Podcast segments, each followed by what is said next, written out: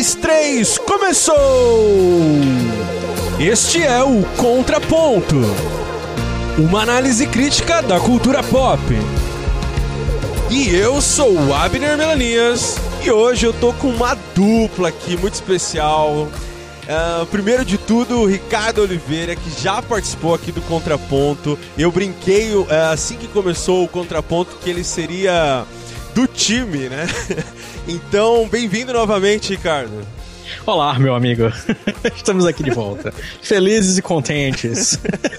Obrigado pelo convite. E não estamos sozinhos, né, cara? Dessa vez nós trouxemos o Rafa Porto, o Rafael Porto. E eu vou fazer diferente, cara, porque eu fico meio assim de ter que apresentar e devo confessar antes de tudo que eu admiro o Rafa antes, né, de conhecê-lo, de começar a trocar ideia. Que então eu queria que o Rafa se apresentasse aos ouvintes do Contraponto. Quem é você? Rapaz, é simples. Eu sou um teimoso, jornalista por teimosia, apaixonado por música, por cultura. Gosto de, de, de, ouvir, de aprender, de estudar. Me arrisco em algumas composições meio tortas. E sou, sou marido, sou pai. E vamos, vamos nos equilibrando na vida cristã, nos desafios que a gente tem de conciliar essa, essa, essa paixão pela cultura com as nossas obrigações cotidianas. Olha só que maravilha de apresentação. Ricardo, é difícil, né, cara? O cara é muito humilde, não quer é, falar. É, não. Tal, é, procura o Rafael Porto aí no SoundCloud, só ver umas coisas interessantes. Pois é. Pouca coisa, eu diria, é. né? Mas enfim. Uma pena que seja pouca coisa, inclusive. pois é. Pois é, eu trouxe esses dois caras aqui pra gente falar sobre a morte da crítica. Sim, meus amigos, o título é proposital, é para fazer pensar e a gente vai debulhar um pouco esse assunto. É, não à toa esses caras estão aqui porque são críticos também, produzem crítica e será interessante debater com eles alguns pontos. E não à toa o Ricardo e o Rafael estão nesse episódio porque ele foi pensado em colaboração com o Catavento. O tema foi pensado em conjunto e em breve mais episódios como esse vão aparecer por aqui. E durante o nosso podcast você vai ouvir algumas sonoras de uma entrevista que eu fiz com a Sabrina Fidalgo. A Sabrina é uma premiada cineasta que comanda a produtora de cinema independente Fidalgo Produções. Ela escreve, dirige, produz. No seu currículo tem Sonar de 2006, Black Berlin de 2009, Cinema Mudo de 2012, Personal Vivator de 2014 e também o Rainha que está em pós-produção. Ela também dirigiu o documentário musical de média-metragem Rio Encantado e uma série de videoclips. Ela é formada na Alemanha em cinema e especialização em roteiro na Espanha e seus filmes são super premiados ao redor do mundo. Então, apresentada essa galera que estará nos seus ouvidos a partir de agora, vamos ao contraponto. Esse é o décimo episódio do Contraponto e eu preciso informar vocês. Como eu avisei no sétimo episódio, esta primeira temporada do Contraponto terá 13 episódios. A decisão por serializar o Contraponto leva em consideração você, ouvinte, que tem comentado sobre a qualidade e o cuidado que estamos tendo em abordar esse assunto, cultura pop, e mostrar que esse aspecto da cultura não é só uma bobagem, entretenimento por si só. Pelo contrário, o recorte pop da cultura exige que quem a consome o faça de maneira responsável. E é por isso que transformar o contraponto em série é um passo para produzir melhor o conteúdo que chega até os seus ouvidos. Esclareço: é comum que um podcast, para manter sua relevância, passe a produzir depois de um tempo podcasts apenas para cumprir prazos semanais. E esse, sinceramente, não é o meu propósito. Respeito demais quem empresta seu tempo para ouvir o que eu produzo e é por ter cuidado na seleção dos temas, dos convidados e da sonora que simplesmente liberar um sem número de episódios só para estar por aí não faz sentido. Então o que temos é: este é o décimo de 13 episódios que faremos nesta primeira temporada. No segundo semestre desse ano, cuidarei de selecionar novas temáticas e aprender mais sobre quais ferramentas podemos utilizar para entender a cultura e o pop, e assim chegar para uma segunda temporada em 2017 com um cardápio de mais 13 episódios que manterão esse é meu compromisso, a qualidade e a pegada que vocês estão aprovando de alguma maneira ao ouvirem e ao comentarem o contraponto.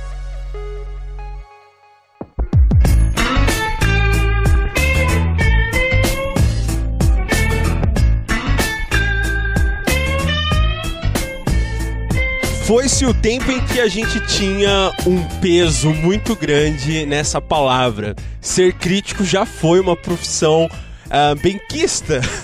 Hoje é alvo de pedradas e pedradas fortes, assim. E mais do que isso, a gente não tem mais a figura do crítico sério no sentido da profissão, né? Apesar de ter um ou outro que aparece e tal. Mas o que a gente tem mesmo hoje é muita opinião e gente com muita opinião dizendo que é crítico de alguma coisa. Então a gente tem crítico de cinema a rodo por aí, aos baldes. Música, por exemplo, nem se fala. Todo mundo sabe de música, entende de música, tem referência. Enfim, Nisso tudo eu fico lembrando de quanto era interessante para eu lá, adolescente, abrir um caderno de, de artes, assim, de um jornal e ficar pesquisando e, poxa, o cara tá falando isso, tá dando essa referência e tá me mostrando esse caminho, ou mesmo saindo de um filme e ler alguma coisa que complementasse a, aquele filme ou me trouxesse um outro olhar que eu não, uh, não podia, por falta de repertório mesmo, entender e tudo mais. Uh, hoje fica cada vez mais complicado ter esse tipo de qualidade na crítica, né? Então você tem alguns uh, expoentes, alguns nomes que você segue porque são caras que são interessantes. Uh, para você ter ali algum parâmetro de como avaliar tal coisa ou não, né? Então isso é muito raro. E é por causa disso que nós escolhemos, eu falo nós porque a gente bateu um papo antes, né, Ricardo, de trazer esse, esse assunto aqui pro contraponto. E a gente vai começar esse bloco de uma maneira muito simples. o que, que, é crítica? Cara, crítica, eu tenho a impressão de que é o, o, momento em que você faz algum tipo de análise sobre um objeto artístico, tentando classificar se aquilo ali é arte ou não. O mais básico do básico, eu acredito que passa por isso. Pelo menos se a gente falar sobre crítica de arte, né? É a tentativa de classificar se aquilo está dentro do que se imagina que é arte. E só que isso nunca está. Esse discurso, essa análise, ela nunca está totalmente só nessa esfera, porque esse objeto artístico ele tá dentro de algum tempo, ele tá dentro de algum espaço, ele tá dentro de algum lugar, ele representa alguma pessoa, algum ideal, alguma coisa assim. Então, a partir desse momento, esse crítico, essa pessoa que está fazendo essa análise, também coloca nesse, nessa análise juízos de valor. Ele coloca é, seus pensamentos a respeito da qualidade daquele objeto de arte, daquele produto artístico, ele, ah, ele questiona a relevância daquilo ele tenta encontrar sentido naquilo, expressão naquilo que está sendo analisado. Então, eu acho que passa um pouco por, essa, por esse universo, assim, por, essa, por essas ideias. É, complementando, eu acho bacana que tem uma palavra-chave quando se fala de crítica, quando se fala de análise, que é contextualização. Eu acho que a, boa crítica, ela, antes de tudo, contextualiza, ela situa o, o ouvinte, o espectador, o leitor do, do momento, do espaço em que aquilo foi produzido. Então, assim, se eu falo de rock, mas se eu falo de rock produzido em Seattle nos anos 90, é, é, a gente está direcionando para um tipo de produção muito específica. Então, assim, ser, ser um crítico, produzir uma boa crítica, exige repertório, é algo desgastante exatamente porque você vai esmiuçar, assim, né? analisar em minúcias o objeto para entender todas as, as referências e, e, contextualizar. Acho que isso faz toda a diferença no trabalho de crítica. E eu reforço isso que, que Rafael estava falando em relação a contextualizar e para ser vital ter referência. Né? Não existe nem, nenhum exercício crítico de arte sem que se consuma muito aquele tipo de arte que está se criticando. É, se qualquer, qualquer tentativa de fazer isso sem o mínimo de referência necessário para contextualizar, como o Rafael estava mencionando, é, você nota claramente a fragilidade daquele, daquele discurso, daquele argumento, daquela análise. Né? Queria complementar que tem uma frase que o Benjamin ele sempre vai usar nos ensaios dele, dizendo que toda obra de arte tem um ideal a priori. Uh, tem uma necessidade em si de estar ali. E aí ele complementa que o crítico ele tem esse papel de observar qual é a necessidade dessa obra estar ali. E esse ali traz tudo isso que, a gente, que vocês já citaram, contexto, uh, o lugar dessa obra, no, na, na, né, enfim, no tempo e espaço, etc e tal. E, e tem um segundo ponto que eu acho assim, que a crítica também é muito válida quando a gente pega o, o radical da palavra mesmo, assim, né, de, de, crítica, no sentido de ser crítico, é, a crítica enquanto testamento de contestação. Né? O, o, George Orwell, é, quando ele escreveu o, é, Revolução dos Bichos, quando ele fez uma edição lá no período da Segunda Guerra Mundial, ele fez um, um, um prefácio em que ele falava sobre a importância da análise crítica. E para mim, um dos textos assim é, eu tinha que ser a Bíblia de todo mundo que quer fazer uma crítica é ler aquele prefácio que ele escreve.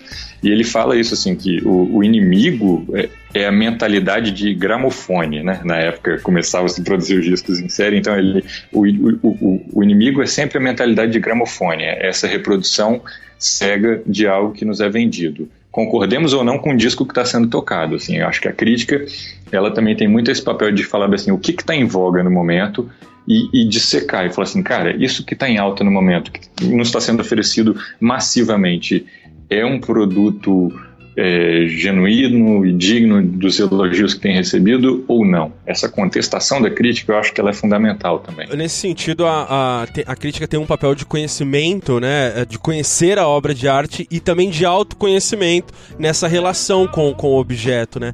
Nesta primeira sonora, a Sabrina conta qual a sua relação com a crítica e também sobre o papel do crítico, arte, entretenimento e cinema. A minha relação com a crítica, ela vem de de muito tempo atrás, assim, na verdade desde a infância, porque eu fui uma criança meio nerd, né? Eu era uma criança cinéfila, assim, eu assistia filmes em casa até tarde da noite, escondida.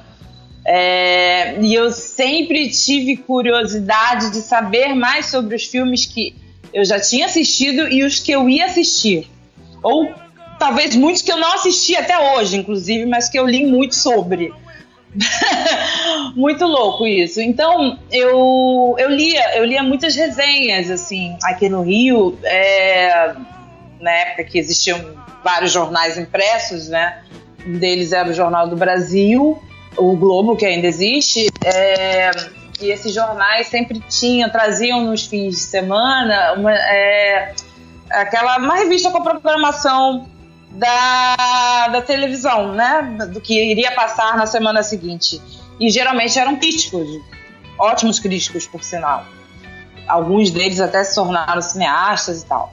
E eu li essas críticas e, e eu lembro que a minha relação era muito profunda, assim, porque eu aprendia muito não só sobre o filme em si, mas sobre os atores né, sobre as circunstâncias do, do, do, dos, dos, filmes, né, é, quando foram filmados, feitos, realizados, quando foram lançados, né, é, como que, quais festivais eles passaram, quais prêmios eles ganharam, além uma, uma questão também histórica, né, de, de o que, que, acontecia naquela na época que o filme foi lançado, né, é, mil coisas. Então essa é, foi minha primeira, meu primeiro contato assim com a crítica foi através dessas resenhas de jornais. Através de uma crítica, é, você pode ampliar a sua, a sua visão em relação ao filme. Porque muitas vezes a gente vê um filme, se perde em detalhes ou a gente perde os detalhes. E, e, e através da crítica você consegue é, ter uma abrangência maior né, de todas essas questões que foram despercebidas de alguma forma e você também aprende muita coisa, né? Não só em relação ao filme em si, né? Mas também de forma comparativa, né? Uma boa crítica geralmente ela trabalha com, com comparações, ela, ela, agrega outros valores não só da, da, da, arte cinematográfica, mas de outras artes também. O bom crítico ele consegue enxergar uma série de coisas que normalmente um olho, um olhar comum não consegue. Inclusive a crítica de cinema é, ela é a responsável por colocar o cinema no, nesse lugar de, de arte né, que ele ocupa. Porque antes disso, o cinema nem era visto como arte, ele era visto como entretenimento. Ainda mais dos primórdios do cinema, que era, é, os filmes eram praticamente perdidos, né? As pessoas perdiam, elas filmavam, tinha um filme em si, né? O filme mesmo, e, e, o filme era perdido, né? Não se via mais, não se sabia mais. Até hoje, vários milhões de filmes foram perdidos no, ao longo do tempo, né? Porque naquela época não, não, se sabia nem direito como cuidar de um filme, né? Manter o rolo de filme. Quando a crítica surge, ela surge para agregar valor, para enxergar é, é, todos esses componentes artísticos no, filme e ela eleva o, o, o, cinema à categoria de sétima arte. Então eu acho muito importante, sim, a crítica. A diretora de Black Berlin fala também sobre a experiência de ler uma crítica mal elaborada. Até recentemente, agora esses dias, eu, eu tive o desprazer de, de ver uma crítica, um crítico, porque eu não posso citar nem o nome, é, de São Paulo, por questões políticas é, essa pessoa ela simplesmente é, execrou o novo filme do Kleber Mendonça Filho, né, o Aquários, que a gente nem viu ainda. Sim. E eu fiquei assim apavorada porque eu falei, gente, é, eu nunca tinha visto isso, né?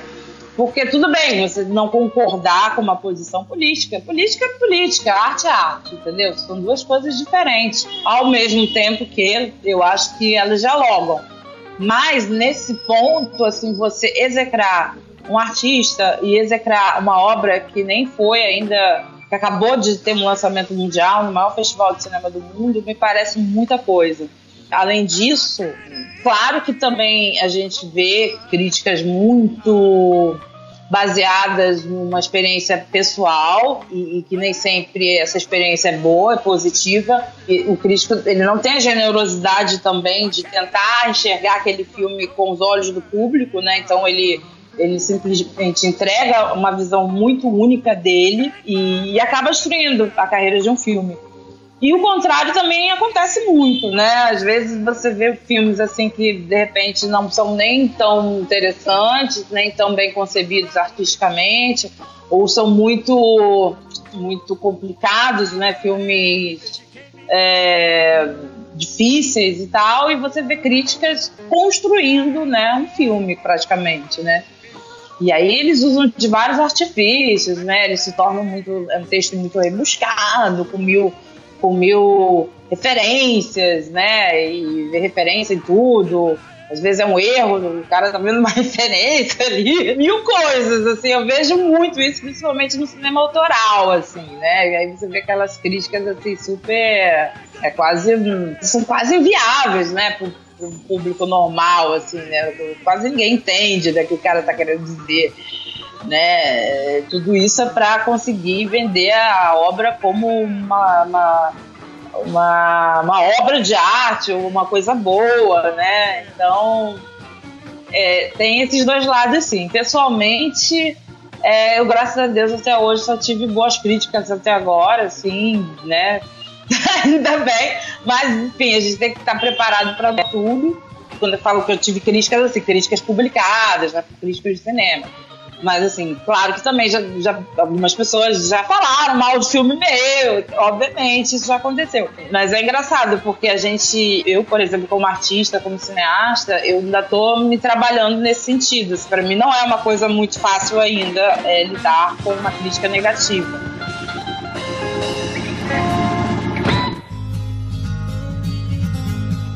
queria que vocês explicassem para mim, já que vocês fazem isso, uh, vocês criticam coisas, né? E assim, crítica é não simplesmente dizer a só opinião, né? Então a gente está definindo isso de uma maneira mais ampla, dizendo os porquês, uh, localizando essa, essa obra no porquê que ela tem eh, relevância ou não. Essa palavra é difícil, mas enfim é a única que me ocorre agora. Hum, o que eu queria que vocês dissessem é, para mim é o seguinte: como é que se definem as ferramentas que vocês vão utilizar na hora da, da produção mesmo de uma crítica. Estou perguntando muito particularmente para vocês dois e, e, sei lá, assim, se a gente conseguisse talvez identificar quais são as do outro também quando a gente lê, né? Uma coisa que, que é muito importante, eu acho que distinguir, que você mencionou rapidinho aí, é essa história de que não crítica não é opinião, né? É, criticar não é necessariamente trazer, e principalmente por causa da confusão sinônima aí da crítica de arte com a crítica corriqueira do dia a dia, né? Se imagina que criticar é falar mal, de um modo geral. É, e eu acho que isso trouxe um estigma direto para a crítica de arte ao longo da, dos séculos, sem, sem sombra de dúvida. E aí, na hora que a gente vai exercitar esse, esse pensamento, eu acho que, para mim, e isso foi uma, uma jornada muito particular, eu imagino que para a maioria dos, dos críticos tem semelhanças muito diretas, mas a, a, a minha a minha tentativa é, ente é entender para mim mesmo. Mesmo quando eu passei a escrever jornalisticamente, é, seja num blog pessoal ou até mesmo em revista, em jornal, é, eu continuo tentando entender para mim é, aquele objeto de arte. Então, é, eu não consigo pensar no, nas ferramentas que eu uso de crítica já no fim, já no, no que vai ser dito para que alcance as intenções que a gente falou agora ainda há pouco, né? Tipo, ah, discutir, contextualizar, é, refletir sobre a, a, importância artística daquilo e tudo mais. Isso para mim é, é, é, ele, é sempre secundário. Para mim, crítica, pensar criticamente arte, é, cultura, é sempre um exercício de eu mesmo tentar entender aquele objeto, assim, porque é, é, é, um é uma reflexão, inclusive, muito individual e que, e que eu brinco com a, com a minha esposa algumas vezes. A gente vai ao cinema é, e eu não digo nada quando termina o filme. e digamos que para um ciné, para uma pessoa que tá do, casada com um cinéfilo, isso deve ser bastante estranho. Não dizer muita coisa sobre claro. o que pensou. Mas é, é justa, É uma tortura. É justamente, mas é, pois é, é muito estranho, mas é porque para mim é, eu dou tanto valor ao texto no sentido de ao, a, a, a experiência para mim de escrever o texto. Não é nem ao objeto texto em si, mas é, eu dou tanto valor às reflexões que eu vou fazer individualmente e ao exercício de compartilhar aquilo e de, e de esperar o feedback, a troca que acontece depois, que eu não, eu não eu, eu, eu quero que seja no texto. Eu não quero. às vezes, algumas vezes, dependendo do caso, não é sempre assim, tá? Mas às vezes eu quero exercitar isso no texto e quero que seja compreendido pelo texto, não pelo que eu vou falar. Porque assim como eu tô me enrolando aqui agora para poder explicar isso, eu vou me enrolar, Sim. vou me enrolar trazendo os meus primeiros pensamentos. Os meus primeiros pensamentos sobre uma obra, sobre uma obra vão ser muito bagunçados, porque eu, é justamente isso, eu tô tentando entender para mim. E depois é que talvez eu tente fazer esse exercício de tentar entender para o outro também entender para o outro é muito arrogante, mas de, de é, conversar com o outro sobre aquele, aquele objeto artístico, né? Eu sou casado com uma psicóloga, Ricardo. Vixe! E... Vixe não, uma, coisa que eu, uma coisa que eu aprendi é que ela sempre fala muito disso, assim, de que enquanto você fala, você elabora. Exato. Então, assim, enquanto, no nosso caso, como a gente se expressa melhor escrevendo do que falando, eu acho que enquanto a gente escreve, a gente elabora e, e mastiga e rumina tudo aquilo que a gente ouviu e tudo aquilo que a gente vai processando na cabeça. Eu, por exemplo, tenho uma coisa que eu gosto muito de fazer que é, que é engraçado, assim, no dia de faxinão aqui em casa, todo final de semana, eu sempre tento pegar um disco que eu quero ouvir com atenção e coloco ele para tocar enquanto eu dou faxina no banheiro. Mas é uma hora que o banheiro está fechado, eu estou sozinho, prestando atenção naquela música, em todos os detalhes, aquilo tudo ecoando, sabe? E é um momento assim de, de introspecção mesmo, é como você disse, de, de tentar entender o, o que o artista fez ali porque a imparcialidade, a isenção, eu e você somos jornalistas, é, a gente sabe que isso é uma utopia, mas é uma utopia que tem que tentar ser alcançada. Quando você está escrevendo um texto jornalístico, uma matéria sobre um acidente, ou uma matéria sobre política, você vai se cercar para se proteger da sua opinião, da sua própria vontade de colocar aquilo no texto, com a fala das pessoas, um que disse uma coisa, outro que disse outra coisa contrária. Mas quando você está fazendo a crítica, é só a sua fala. A crítica não tem uma aspa do, do, do, do artista se justificando, se explicando. É só a, a, a sua opinião né, digamos assim, essa similaridade da crítica com a opinião, mas é a sua opinião embasada tecnicamente. Então, assim, a crítica ela é moldada em argumentos e não em sensações, em sentimentos.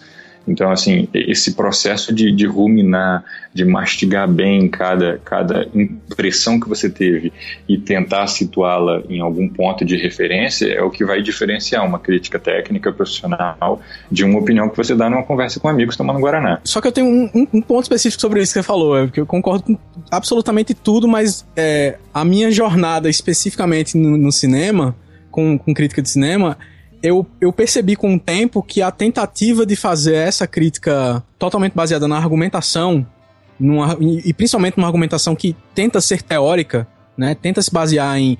Ah, e aí vem as ferramentas que a Abner estava perguntando, tenta se basear em autores que já refletiram sobre o assunto, em background técnico até sobre o assunto, de repente você entender é, o que é harmonia, o que é, o que é uma cadência numa música, o que é que faz um produtor e tudo mais, ou no cinema, o que é que faz um diretor de fotografia, o que é que é a iluminação adequada, etc.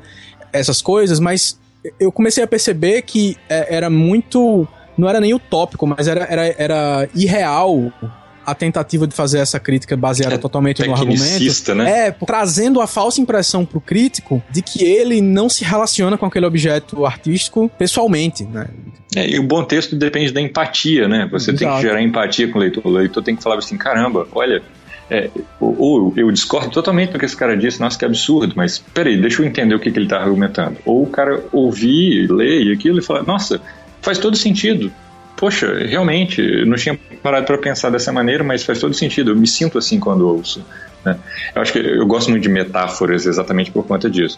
É, eu falo assim, se cercar de argumentos técnicos é na verdade para tentar é, é, é, te, te, deixar um pouco mais imparcial, mas é impossível você tirar a sua impressão, tirar a sua sensação, o seu sentimento do, do que você ouve, né? É, você, na verdade, às vezes quer se justificar enquanto você, enquanto você fala isso, mas, mas é impossível fazer um texto 100% técnico, até porque ele seria chato pra caramba. Eu, eu prefiro admitir o meu cinismo. eu prefiro admitir o cinismo do que eu estou usando argumentos técnicos para justificar minha impressão pessoal. Tipo, pessoal, é o seguinte, eu tô falando isso aqui tudo, mas na verdade é porque eu gostei muito do filme e é isso. É, é fim da história.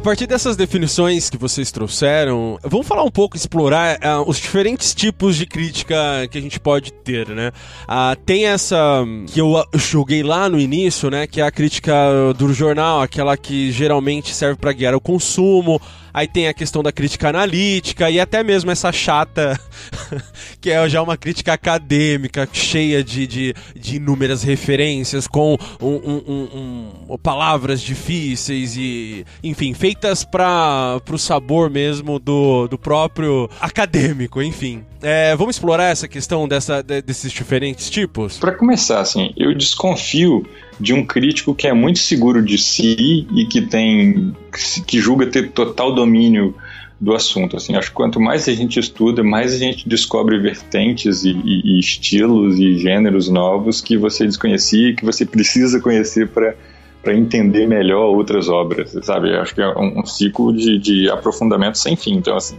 quando a gente fala de um crítico que, que fala seu bel prazer e que consegue é, é, sabe, discernir todas as vírgulas, pontos e, e enfim, todos os, os, detalhes de fotografia, de enquadramento, de plano, de ritmo, de dissonância. Eu desconfio de um cara desse. eu, eu já começo assim. É, é, interessante que parece que ele quer é, revelar algo que nem a obra. Isso.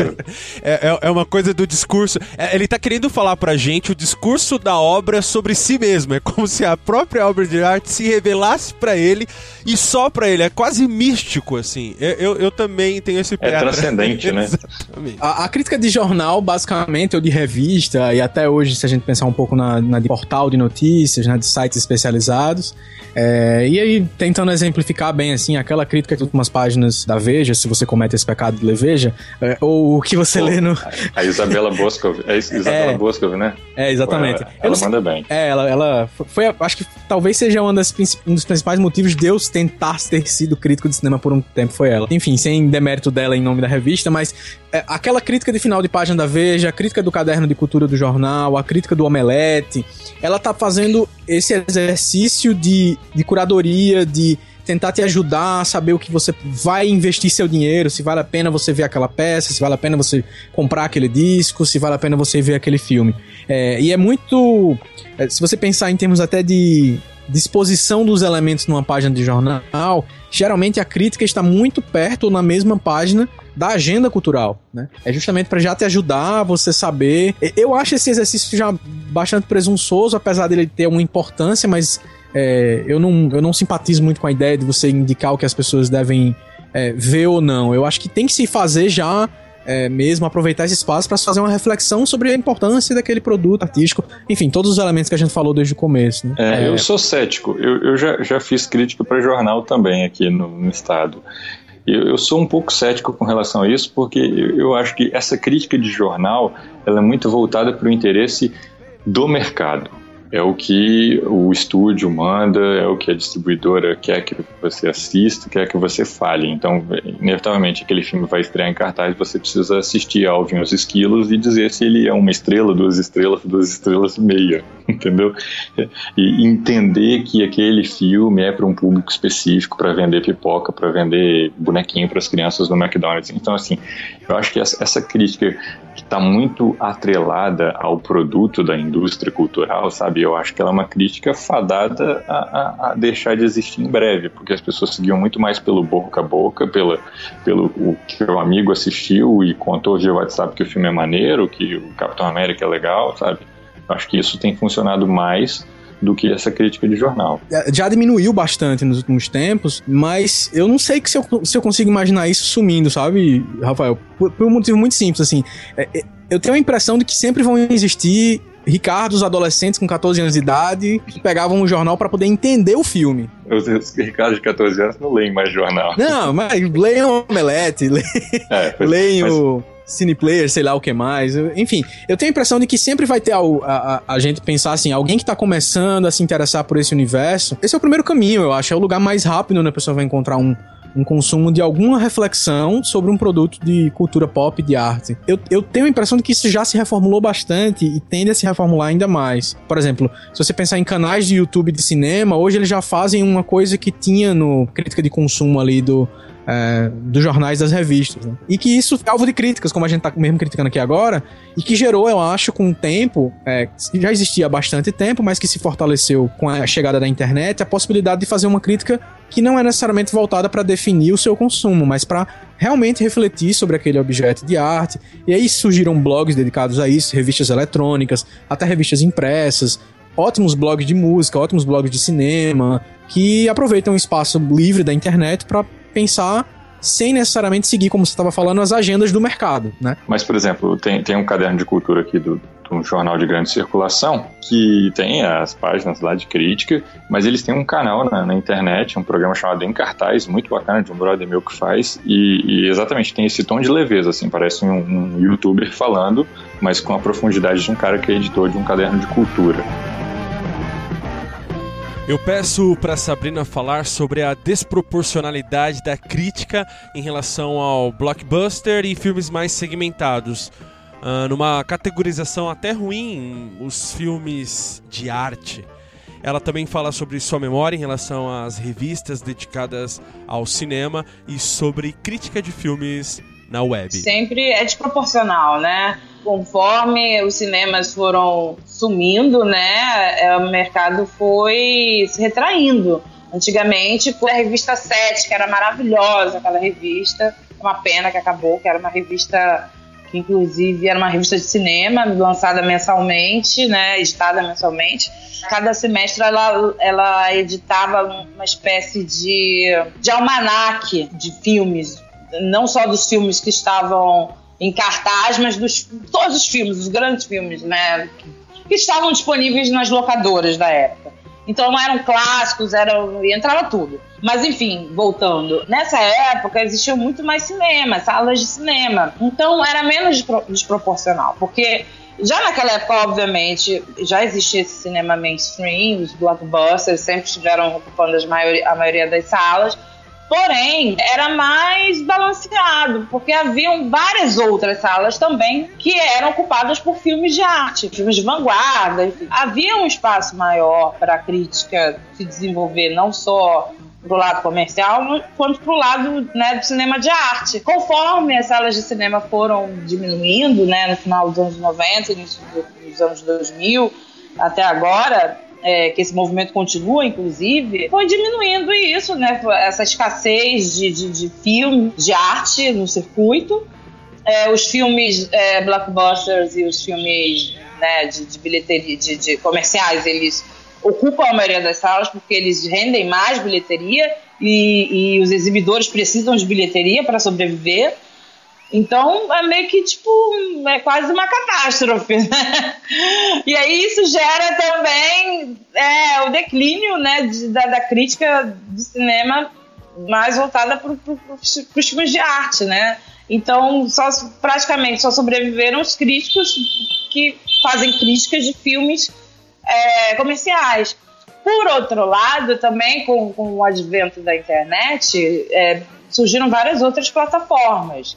Né, vários sites incríveis, como, é, sei lá, Omelete, Adoro Cinema, tem vários sites incríveis, né? É, que, inclusive, o que eu mais gosto é o Filmol, que é um site, que é uma rede social para cinéfilos. Então, você vê as resenhas das, dos próprios cinéfilos, assim, de cinéfilo para cinéfilo. Eu amo o Filmol, amo. E toda vez que eu vou ver um filme, eu vou lá no Filmol, falo que vi, põe minha resenha, conversa dessa. Mas, enfim, a internet, por outro lado, gerou também um outro mercado, eu acho, para os leitores de crítica, para os cinéfilos e para os próprios críticos, né? Eu não sei te dizer, assim, números, como é que é isso, né? Se se é um mercado que resulta positivamente para os críticos de cinema. Não sei, não sei como é que é isso em números, né? Mas tem, tem esse, esse, esse outro lado também, entendeu? Que, que junto com essa diminuição de salas e, e, e consequentemente, com a diminuição de, de, de, uma crítica mais especializada em filmes de arte, ou, de um espaço para isso, surgiu também a internet com um sem número de de sites, né? É, é, que falam de, de, de, uma gama de, de, de filmes, não só de filmes comerciais.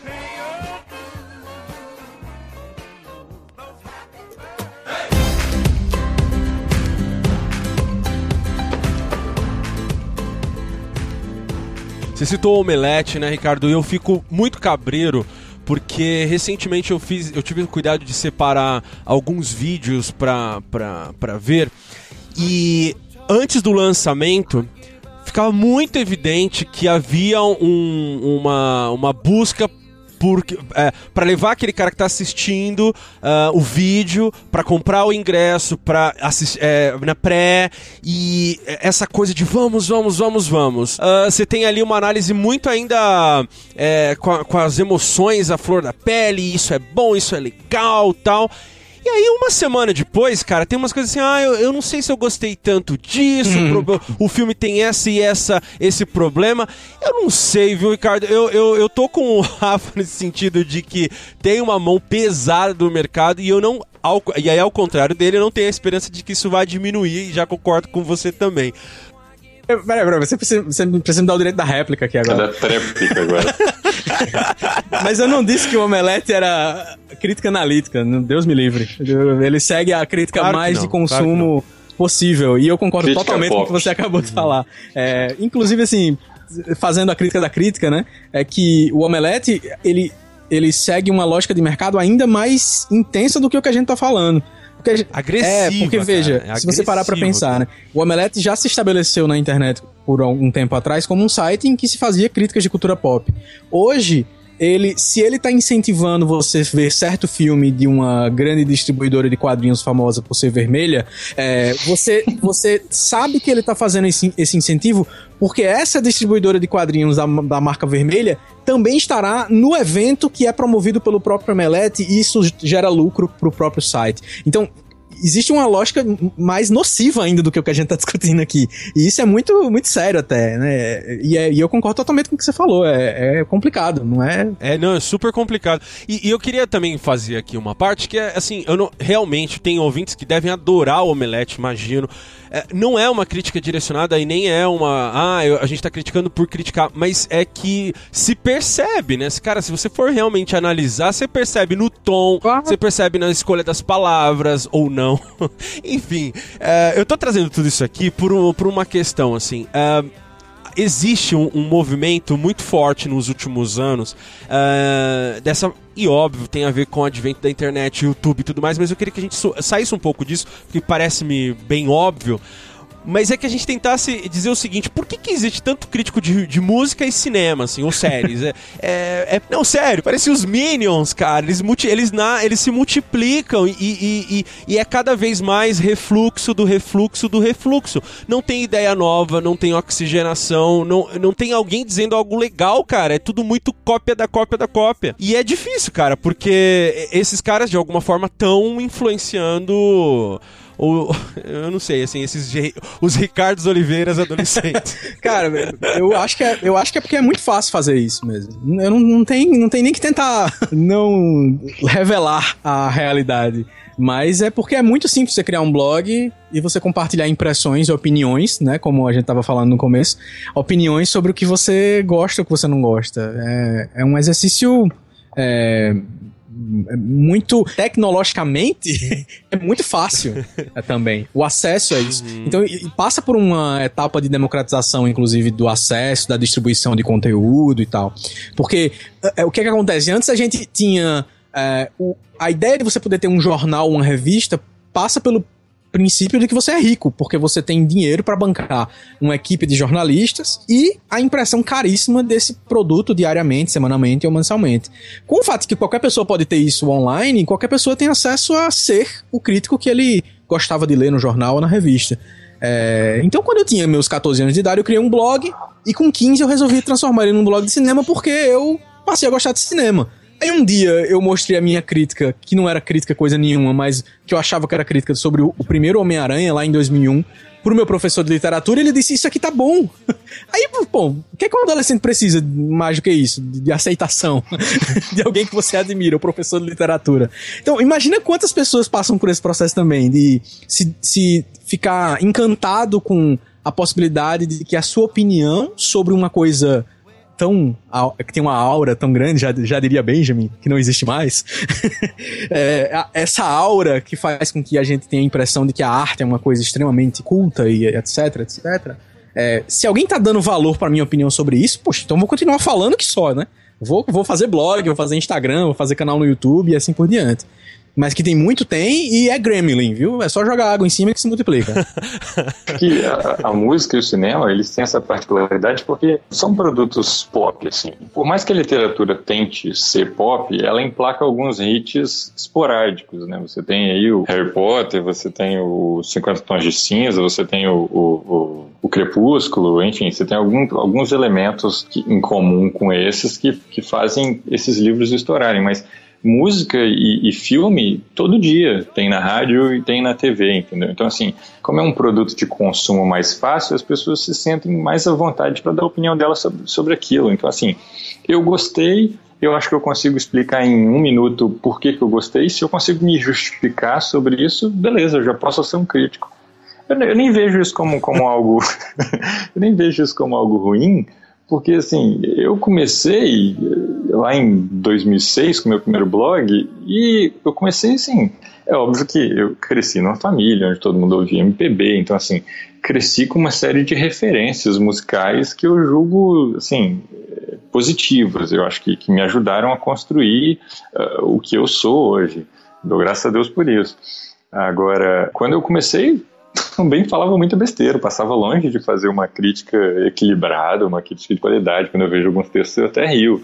Mas eu, eu acho que quanto mais gente discutindo, e, e, o mais importante que eu acho assim, é, antigamente, se você queria argumentar sobre algo, você era chato, porque você parece que você está querendo ganhar uma guerra, porque não, esse cara não para de argumentar, entendeu? Esse cara não para de falar por que, que ele acha isso, não para de me dar número, não para de me dar dado, é, enfim, você tinha fama de chato. Com, com, as redes sociais, é óbvio, a gente pulou pro, pro, pro extremo oposto, né? É igual o Brasil que sai da fome para obesidade. Então, assim, a gente pulou para o extremo oposto. Assim, tá todo mundo falando demais. Mas esse exercício de, de, de, tentar argumentar e explicar por que, que você gosta de algo é algo positivo, entendeu? Eu, eu vejo como algo benéfico. Maravilha, cara.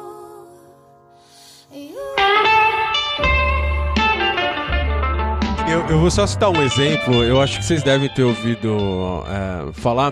Tem uma, uma produção da HBO, uma série chamada Vinil. E eu, eu vi muita gente, cara, falando muito bem dessa série, assim, e eu fui lá conferir, assim. E, e pretenciosa, cara, eu, eu, eu, é, é a qualidade que eu resolvi é, colocar pra ela, assim, porque é, realmente é boa, ela é bem produzida, ela tem tudo que a HBO poderia oferecer de um produto bom, cara. Mas sei lá, falta alguma coisa ali que, que fica. É aquela do Scorsese? Exato. Ah, tá. Exatamente. Só que ela vem embalada nesse, nessa coisa, assim, cara, de que é o Scorsese, que é. Um, eu, eu, se não me engano, tem até um, outra, um outro peso pesado aí na produção, não me lembro agora de cabeça. É só é. o Mick Jagger. Mas. mas é só. É, enfim. Mas era esse é o ponto. É, mas esse é o ponto. mas é a maldade Por é essa, conta né, disso. Bicho? É porque é. você tem dois desses no negócio, a chance de dar errado também é muito grande. Todo mundo se frustrar porque não ficou tão bom quanto deveria. É, quem assiste aquele Shine a Light, aquele documentário, viu, viu que eles brigavam, assim, né? Por causa de algumas questões na, na gravação do documentário do Scorsese querendo posicionar a câmera no lugar e o, e o, e o Jagger discordando, às vezes. Os caras são geniosos, né? Só que eu acho bem bonito, cara, que vem embalado com esses nomes, né? Com essa, com essa aura, né?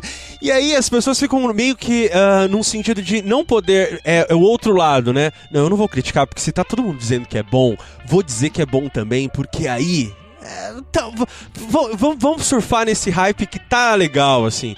E aí eu queria trazer uma pergunta aqui, que é mais de uma análise que a gente já citou isso de, de uma forma leve ali no começo, mas de que forma que se dá é, é, essa relação entre crítica e mercado, assim? Porque também tem essa coisa da, da, da crítica definir o que é bom e o que, que é dispensável, né? É, a crítica se engana às vezes, né? Ou não. Nem sempre a crítica é senhora da razão, né? Nos anos 90, Sidney Docker e DJ Malboro, ele fazendo aquelas coletâneas de rap nacional. Se você fosse ouvir as críticas da época, as críticas todas batiam aquilo como um subproduto musical, entendeu? E hoje todos os críticos reconhecem que aquela é uma expressão social, que ela é válida como, como, como forma de, de, de legitimar a vivência do, dos, dos caras que estão lá, entendeu? Contar da realidade deles, sabe? Contar das expectativas que cada um tem, sua visão de mundo. Hoje em dia, o funk já é visto muito mais como um fenômeno sociológico barra musical. Então, assim, a crítica ela, ela muda um pouco o seu olhar sobre, sobre um produto e se torna mais mercadológico, né? O funk não era muito bem visto, conforme ele passou a ser incorporado pelas rádios ali, quando quando o latino traz o bonde do Tigrão para tocar no Faustão, e aquilo estoura e vai para a rádio mesmo, né? E, é, e aí, conforme o mercado se interessa, a crítica também começa a achar uma forma de justificar por que, que devemos ouvir todos aquilo. Então é, é uma relação muito complicada mesmo. Do ponto de vista do crítico independente, a internet é uma maravilha, porque te permite falar da tua impressão e, e, e, argumentar em cima do que você julga bom ou não. Eu recentemente tive a oportunidade de falar do Silva, que pô, foi um cara que eu vi surgir, que eu elogiei pra caramba quando ele surgiu, etc e tal, mas ele, ele deu uma mudada no foco da carreira dele, no estilo musical. Eu percebi uma queda no momento que tava todo mundo elogiando. E eu, sabe, conheço o, o, o, Silva, mas eu cheguei e, e falei assim, ó, cara, eu, eu, eu não tô curtindo para onde você tá levando sua música, por causa disso, disso, disso, disso, disso, entendeu? E uma galera veio bater, porque, pô, agora que o tá, cara tá estourado, parece que você tá com birra. Não, mas não. Você começa a perceber as mudanças na nuance, por mais mercadológico que ele seja hoje, tocando em propaganda, tocando em novela, etc e tal. É, é e eu acho que vale colocar o link aí na descrição, hein? A crítica, é. do, o link do Catavento. Ajuda no SEO. Vou colocar essa e a do, Com, a do Chrome, é. que eu acho que deu também. no meu círculo de amizades deu uma reverberaçãozinha Opa. assim. O que, que pô, esse cara tá falando? comentar, pô. Os caras pra comentar. Eu acho que tem um. Eu, te, eu vou fazer um papel aqui que talvez eu levasse algumas pedradas ou leve algumas pedradas, mas acho que é, é importante, talvez, pro ouvinte entender um pouco como é que funciona é, os bastidores da produção crítica de jornal, de revista, é, de, de sites em geral, né? É, o que acontece é, é, basicamente que a decisão é, é uma decisão editorial sobre o que é que vai ser criticado. Em alguns, em alguns ambientes, nos jornais, nas revistas de maior porte, né, existem nos grandes centros, principalmente em São Paulo, onde Abner está, é extremamente comum que se aconteçam exibições ou acesso antecipado a certos produtos artísticos. Né? Então, é, é, se fala na cabine de imprensa, em que você vai ver o filme com uma semana de antecedência, às vezes com um mês, depende do filme. É, às vezes um disco chega antes para o um jornalista, o crítico especializado, é, um livro que chega antes. E, e, por que chega antes? Né? E aí é, é por isso que eu estou falando isso, né? já que é para falar sobre essa essa unidade ou, ou essa desunião entre crítica e mercado. Chega antes porque existe no objeto artístico, no objeto de cultura pop, uma representação é, de comunicação que está se tentando fazer aquilo ser pauta. Muitos dos críticos que você acompanha, querido ouvinte do Contraponto, é muito provável que você esteja lendo o texto dele porque ele recebeu aquele objeto ou acesso àquele produto cultural para escrever sobre aquilo. Porque a assessoria de imprensa daquela editora, daquele, daquela distribuidora de filmes, daquela distribuidora de discos, mandou antecipadamente aquilo para ele. Então, ele decide se ele vai escrever sobre aquilo ou não. Só que em vários momentos é importante que o veículo fale sobre aquilo, porque também é pauta relevante, vai vender mais revista, mais jornal e dar mais acesso que ele fale sobre aquilo. Então, não tem como a gente simplesmente fazer uma equação. É, é, é, é um equilíbrio de forças de mercado, de, de forças editoriais, do da lua que o cara acordou no dia e coisas do tipo é, que interferem diretamente nas decisões e tudo mais. Se interfere no juízo de valor do crítico, aí é, é outra história. É, já aí é, é, é mais grave, é mais complicado, né? Que ele seja pautado a, a, a opinião dele, o gosto dele final, falando aqui bem nessa nesse tipo de crítica feita para esse tipo de veículo, quantas estrelinhas ele vai dar no fim das contas para aquele filme, para aquele disco e assim por diante. É, se ele está pautando isso pelo mercado, ele está comprometendo é, todo, todo o discurso que ele tem pela frente, né? E isso é complicado. É, e eu acho que tem uma outra coisa é, bacana, assim, de, de esse, esse, contraponto eu acho é, Perdão do trocadilho, mas esse contraponto que o, que o Ricardo trouxe é muito bom. É, mas eu acho que todo, toda análise crítica é, é e essa mercadológica, né, ela tem muito, isso é muito específico, ele vai assim, qual o objetivo dessa obra? Voltando ao exemplo do Alvin e os esquilos. Não adianta eu, eu analisar Alvin e os esquilos como eu analisaria 2001, Odisseia no Espaço são filmes diferentes com propostas diferentes. Então, Alvin e os Esquilos é, um filme para entreter a criançada com umas paródias de musiquinhas pop. Então, assim, é, o filme é engraçado, o filme diverte a criançada, o, filme tem alguma coisa que vai deixar os pais preocupados, vai ofender a moral e os bons costumes da família brasileira? Não. Então, beleza, o filme é quatro estrelas, o filme é três, sabe? O filme é recomendável para vocês, porque é um nicho muito específico de mercado que eu quero atender. Então é complicado quando você coloca crítica acesso do mercado, porque o cara tá ali para mais para dar um para dar um, um, cheque assim, sabe, pra validar aquela obra como, ok, pode pode levar seus filhos que o que tudo que passa na propaganda é, é verdade mas as melhores piadas estão lá. É extremamente importante a gente ter em mente, até para de repente se algum ouvinte que está pensando ou já faz isso, assim, é que essa, essa tentativa, pelo menos, de isenção, é, é, essa. Como é que eu posso dizer assim? Essa busca constante por essa isenção é muito importante. Porque esse, esse exemplo que, que Rafael citou, né? Assim, ele escreveu uma crítica sobre um determinado disco e, e, alguém que se relaciona com aquilo diretamente vai no site e comenta, ou até mais ainda, procura ele diretamente, pessoalmente, para para comentar, nossa, não faz sentido isso que você disse, é, ou, ou, às vezes até em, em tons mais agressivos.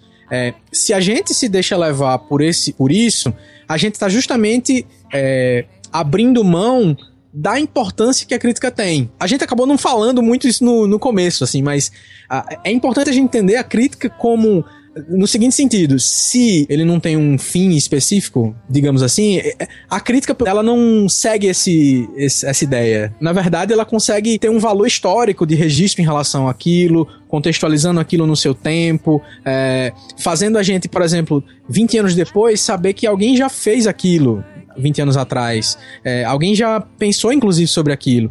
Então, sem crítica, a gente não consegue ter essa noção.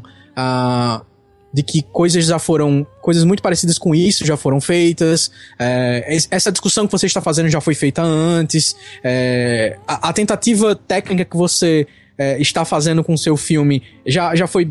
Já foi até criticada em várias décadas atrás, então é, e não se reinventou. Então a crítica ajuda justamente nesse sentido. Né? Então, se a gente abre mão de certos princípios da arte, a gente tá abrindo mão de toda a essência da parada, entendeu? Não, e nessa linha, eu acho que a crítica é essencial porque, assim, estimula a, a formação de, de, de argumentos, de ideias, de conceitos. Você lê uma crítica, você internaliza aquilo, você pensa naquilo e você formula um argumento, ou para rebater, ou para transformar aquilo que você leu da crítica é, em, em, seu argumento próprio com, com, com, com, um toque pessoal. Então, assim, é, eu, eu, tenho uma raiva do, do, do, tal do eu sou eclético. Para mim, isso mata qualquer discussão, mata qualquer debate, entendeu? Porque não há crítica. Então, assim, eu aceito tudo que vem. É, essa postura ecumênica para as artes, né? Assim, não, tudo que vem, ok, tá válido, é, é, digno de ser ouvido. Não, cara, você tem que ter a sua opinião, você tem que ter a sua própria crítica de olhar para aquele produto e saber avaliar. Nesta sonora, a Sabrina fala sobre o peso da crítica e como isso se modificou ao longo dos anos, e a relação entre o quanto uma crítica pode ser negociada ou não acho que antigamente isso não existia muito, assim. Eu acho que antigamente era realmente genuíno. As críticas, assim, eram bem genuínas, assim, sabe? Quando o crítico falava mal de um filme, aqui no, no Rio tem o, o, Jornal Globo, que tem um bonequinho. Aí tem um bonequinho, o bonequinho indo embora, o pior de todos, o bonequinho dormindo é muito ruim, o bonequinho sentado assistindo parado é mediano, bonequinho aplaudindo e bonequinho aplaudindo em pé, que é o máximo. Até hoje tem essa coisa do bonequinho. Bonequinho viu é o nome. Sei lá, 15 anos atrás, mais ou menos. 10, 15 anos atrás, eu acho que ainda era bem genuíno, assim, sabe? Tudo, de certa forma. Eu acho que hoje em dia, talvez, né, a coisa seja um pouco mais. né? Tem festivais que convidam, né? Tem produção, não sei, tem essas cabines todas, mas cabines sempre acho que é uma coisa que sempre existiu, né? Todo mundo faz cabine dos filmes.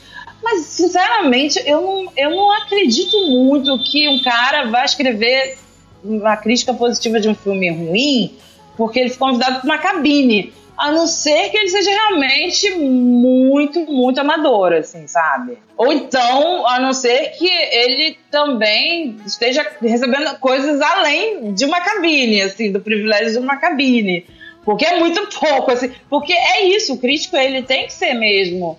Como é que eu posso dizer? Ele tem que ser bem cuidado. Não, eu digo assim, ele tem essa coisa, esses privilégios, né? Ele vai ver o filme com antecedência, né? Ele vai aos festivais, ele é convidado, né? Muitas vezes ele atua como júri, né? Tem todo um outro lado, né? Desse mundo. Mas eu não acho que com isso o, o crítico vá se render a um filme ruim, sabe? Só porque ele foi tratado com lisura. Eu, eu, eu particularmente, não acredito muito, mas tudo é possível, né? É, é meio complicado isso.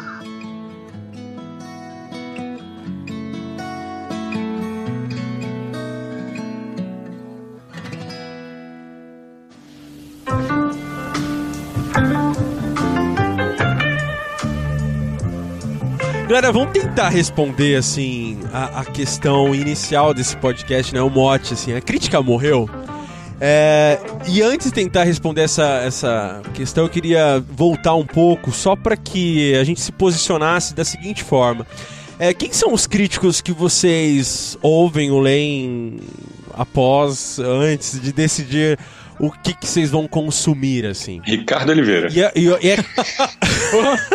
que honra! Rafael Ponte. Nossa, um confete caiu no meu olho. Um confete aqui, ó, tá me atrapalhando a visão agora. Já faz bastante tempo que eu não leio mais crítica de cinema antes de ver é, os filmes, né? Só pra ficar claro, assim, eu, eu escrevo, uh, escrevo majoritariamente sobre cinema, já, já faz é, 15 anos mais ou menos eu tive um tempo em que eu, em que eu escrevi sobre cinema realmente oficialmente, assim, em revista e tal. É, fiz isso por bastante tempo no meu blog, o antigo Diversitar, hoje faço no Catavento. É, então, no geral, eu não, não leio críticas antes, porque eu me sinto extremamente influenciável em relação a essas coisas. Então eu tento. É, porque, principalmente pela gênese, né? Como eu falei no começo, eu realmente lia para tentar entender e às vezes para poder saber se era bom ou não, antes de ver o, o, filme. Depois que eu consumi o produto, existem duas situações. Se eu vou escrever sobre ele, eu não leio até que eu escreva. E se eu não vou escrever sobre o, o filme, aí eu vou ler. Quem eu leio hoje, assim? Exi existia um movimento mais ou menos uh, sete anos atrás no Brasil de revistas eletrônicas de cinema que, que surgiram. Surgiu a revista Contra, Contra Campo, não, não é Contraponto, surgiu a Contra Campo, é, um tempo atrás que infelizmente não existe mais. Existe a revista, existe a revista Cinética, que é uma revista muito boa também. É, mas assim, o, o, meu crítico, que sempre foi referência para mim no mundo do cinema, é, o, o, principal crítico brasileiro que eu sempre acompanhei é o Inácio Araújo, da Folha de São Paulo, que, pelo fato de ser da Folha de São Paulo, sempre foi. Uh, tem pessoas com o pé esquerdo, o pé atrás em relação a ele. É, mas ele é um cara que tem uma importância, inclusive, acadêmica, tem, tem publicações importantes dele. É, eu leio um crítico também chamado Sérgio Alpendre, que ele também é da é, do universo do UOL e tal, não sei se ele é da Folha, mas ele tem um blog também bem bom. Ele escreveu para algumas revistas também, escreve para uma revista chamada Interlude, que é uma boa revista de cinema. E no universo do, da crítica de música, que é onde eu também tento ler um pouco, eu acompanhei bastante o pessoal do Screamaniel, mas aí eu acho que vou deixar para Rafael trazer a, a, lista dele, assim, que eu acho que vai acabar tendo algumas, algumas rimas aí. Mas eu acompanho mais blogs mesmo do, do pessoal de música. É mais onde eu estou circulando tal.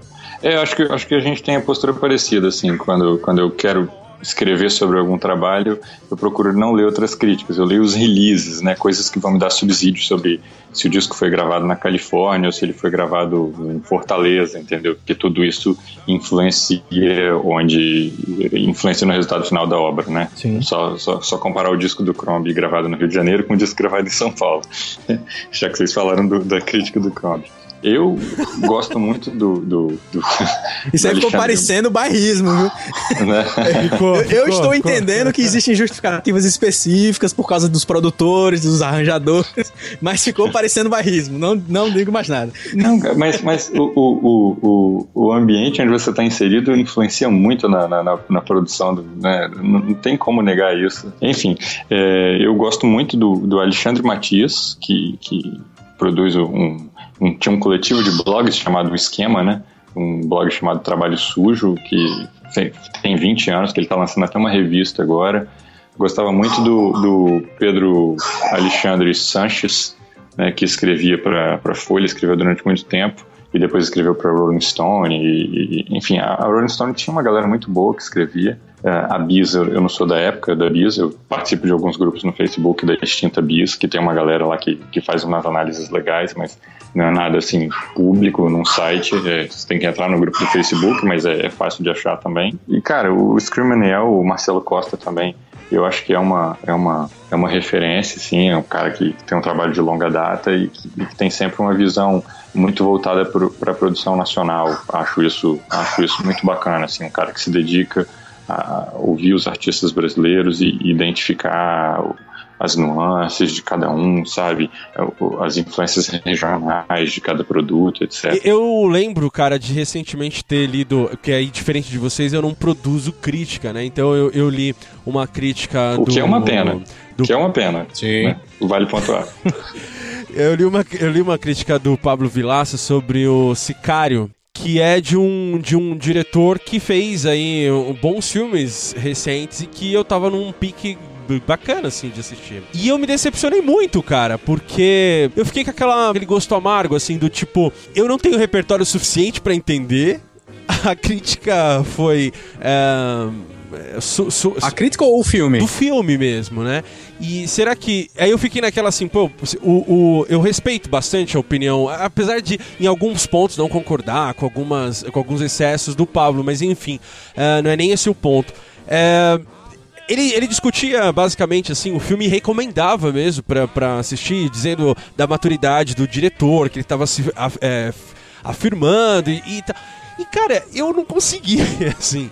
Sabe aquela, aquele choque mesmo, né? E, uhum. e eu, como eu coloquei, eu não faço isso. Então, de alguma forma, eu vejo uma crítica ou outra ali que não me entregue, obviamente, spoilers, né? Porque tem, tem uma onda também que a gente poderia até trabalhar de outra forma. É, de, de o cara vai dando pequenos spoilers, cara. E aí você tá assistindo e fala, meu, o cara, o cara acabou o cara disse tudo e assim acaba, né? Enfim. Ah, com é, certeza. Eu fiquei tão emocionado falando, é porque, meu, me irritou profundamente, velho, porque. Porque o filme é ruim, velho. Muito! Aquilo é muito ruim. Ele. Cara, é muito ruim. É bem ruim mesmo. Só que ele é muito. Ele, ele dividiu muito a galera, assim. Isso é, um, isso é uma coisa que é. Você encontra Sicário na lista de melhores filmes do ano de críticos sérios e na lista de piores filmes do ano de críticos sérios. E isso é muito, isso é muito né? raro de acontecer. Sicário é um exemplo de dilema da crítica, assim. Se a gente está tentando trazer argumentações que são baseadas em teorias, em técnicas, em background e tudo mais, mesmo que ela passe pelo juízo de valor, mesmo que ela passe no final das contas pela sua impressão pessoal, ela tem que ser baseada nos princípios técnicos é, e nos teóricos e no background.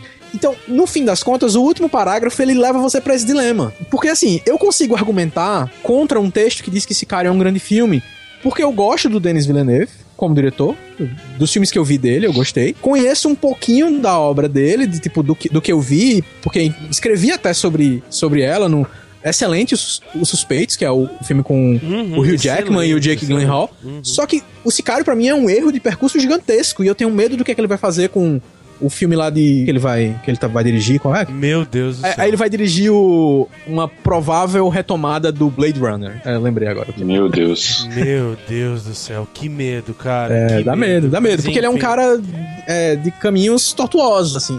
Eu admiro o trabalho dele por ele ter esses caminhos incertos, porque ele parece ter uma pessoa que tá buscando fazer uma produção diferente. É, mas eu achei, eu, eu acho exageradíssimo algumas. Quem, quem disse que Sicário é um grande filme e um dos melhores do ano passado. Esse cara é bem feito, né, cara? Ele é bem é, feito. Ele... Tecnicamente. Tem uma cena, cara, muito. É, que, me, que me deixou assim, com boa vontade. falei, não, tô de peito aberto aqui, vamos lá, me surpreende que é aquela cena em que eles descobrem a casa e tem os mortos que estão na, na, na parede falsa, né? É, logo no começo. Aquilo é assustador, cara. Sim. Aquilo é assustador. E, e, e, eu achei que ia ser naquela, naquela tensão, naquele. Porque eu não tava esperando aquilo, obviamente, né? E, e não foi. E é meio que um. Ah, enfim, mas aí eu tô falando mal do filme já e. É. Você falando disso. Não, eu tô é. aqui de peito aberto, me surpreendo. Eu lembrei do, do Smells Like Teen Spirit, do, do Nirvana, naquele né, fala Here we are now. Entertain us, né? Dizem, dizem que isso foi pra letra da música porque o, o Kurt, quando ele chegava na festa, ele fala assim: Cara, aqui estamos nós entretenha-nos, por favor, né? é, é, muito pedante, eu, eu, sei, mas é. Uhum. É porque eu tô falando mesmo de ver daquela. já encaminhado, né? Você querer gostar de algo e, é, e o algo sim, não acontece, sim. assim.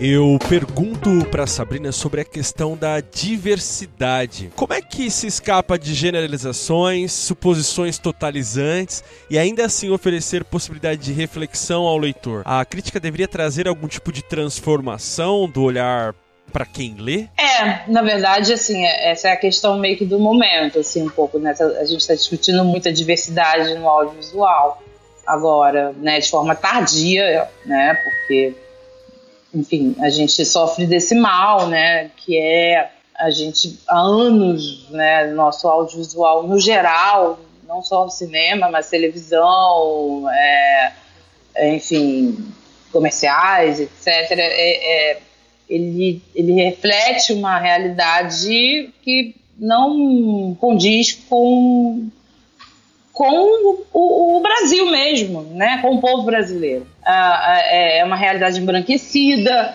é uma realidade eurocêntrica, é toda uma construção de um ideal europeu, né? E durante anos. O cinema menos, né? Mas no geral é, acaba entrando nesse bolo também principalmente as produções mais recentes, depois da, da retomada, é, com exceção de alguns filmes, como por exemplo Cidade de Deus. Assim, é muito difícil, acho, né, para essas pessoas que estão acostumadas com, com esse olhar eurocêntrico, é, elas expandirem as mentes, entendeu? E se darem conta de que estamos em um país miscigenado, um país um país negro, de maioria de negra, mestiça, índia, e, e, e branca também, né? E, e, onde isso não é retratado de uma forma plural, de uma forma justa. E, acho que isso reflete em muitas coisas, formas negativas, inclusive, sobretudo. Chato, por exemplo, é, eu, por exemplo, no meu trabalho, eu, eu não considero, eu, eu sempre falo isso, repito, quantas vezes for necessário, eu não, não, não considero o meu cinema cinema negro, não porque eu, eu não goste do, do, do nome ou coisa do tipo, não, não porque eu não me identifique com isso, mas primeiro, assim, para me identificar com uma coisa, essa coisa tem que existir. Então, é, cinema negro, enquanto é, estética, enquanto movimento artístico, não existe. Entendeu? Não, não, não, não, não, tem nada. Ninguém levantou e falou: vou fazer o cinema negro com esses dogmas assim, assim, assado. Não existe isso. Né? Eles chamam de cinema negro porque são, são filmes com atores negros ou, de, de ou é dirigido por, por, por, diretores negros. Então, assim, é, é uma coisa tão exótica dentro desse nosso padrão eurocêntrico que eles acabam colocando em caixinhas. É a mesma coisa com é, o movimento LGBT, né? Que, assim, que por um lado também eu acho importante, eu, eu, eu vejo filmes LGBTs, com todas as aspas, desde os anos 90 e tal, mas para mim filme é filme, sabe? Eu não, eu não fico pensando, ah, esse filme é LGBT, esse filme é, é, é, cinema negro. Eu não penso nada disso. Eu vou assistir um bom filme. Eu quero, me interessa é uma boa narrativa, né? O, o, o é, é, a força estética que, que o autor tem para me mostrar, a fotografia, as atuações, etc. Todo o resto é o resto. Então é difícil, com certeza, para muitos críticos que não estão acostumados com, com, com a realidade das coisas, né? com a realidade da diversidade, da pluralidade brasileira, seja ela étnica ou, ou de gênero. Né? Então é, é complicado para eles e eles sempre tendem a realmente colocar é, esses grupos, esse tipo de, de filme em caixinhas e, e tentam sempre politizar né, a, a, a, a, nossa arte. Então, o que, que, acontece? É chato, porque aí você perde uma, uma oportunidade de, de, ter um diálogo é, da sua obra, é, um diálogo artístico, e acaba tendo um diálogo político. Né? Muitas vezes isso acontece direto comigo, assim, né? Tipo, ah, me chamam para passar filme, para participar de mostras, festivais, não sei o quê e acaba virando um evento político o negócio, sabe? E na verdade eu, eu tô lá só eu só quero falar de cinema. entendeu?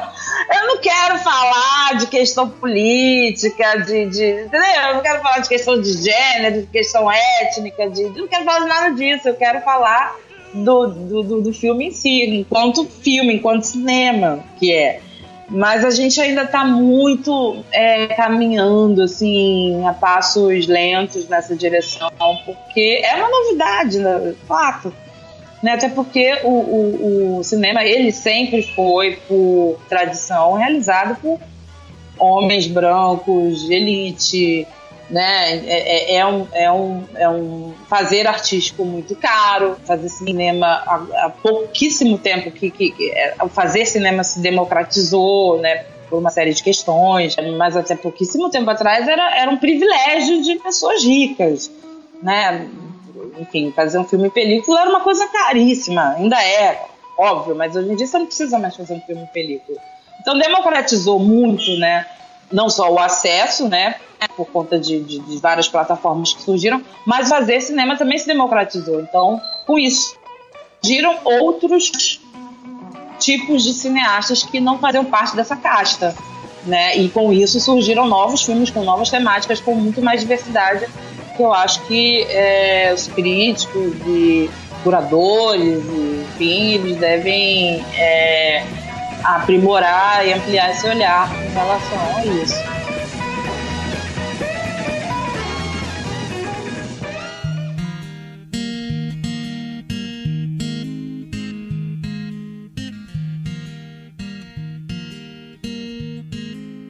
E eu queria que vocês me falassem o seguinte, porque de alguma forma esse trabalho de crítica também serve. Eu, eu, não sei se a gente poderia colocar lado a lado, né? Tem algumas pessoas que a gente acompanha só pelo trabalho de curadoria que elas fazem pra gente, né? Então ela dispõe ali num fim de semana: olha, você teria esses três filmes aqui, escolhe um e vai lá e seja feliz, né? É, eu queria que a gente discutisse um pouco isso, assim, de, dessa, dessa relação entre crítica e curadoria. Eu vou citar um outro exemplo, no caso de música, que eu tenho ouvido muito. O Ricardo Alexandre, para quem não conhece, é um, um cara muito gabaritado para falar de música. E ele tem um programa que é o Ouve Essa, e que também é podcast, assim. E é um cara bastante legal para acompanhar, assim, porque ele traz um, um, um cardápio grande, inclusive, de boa música. Né? Excelente. Né? De novas e, músicas, né? De novas músicas e. Enfim, eu tô citando ele porque ele trabalha. Ele é crítico mas para mim serve mais como um curador, né? Porque ele apresenta para mim várias coisas e eu, eu acabo decidindo se isso é, é legal para mim ou se eu vou me aprofundar naquele ou outro artista. Eu queria que a gente falasse um pouco sobre isso, sobre essa relação entre crítica e curadoria. Nossa.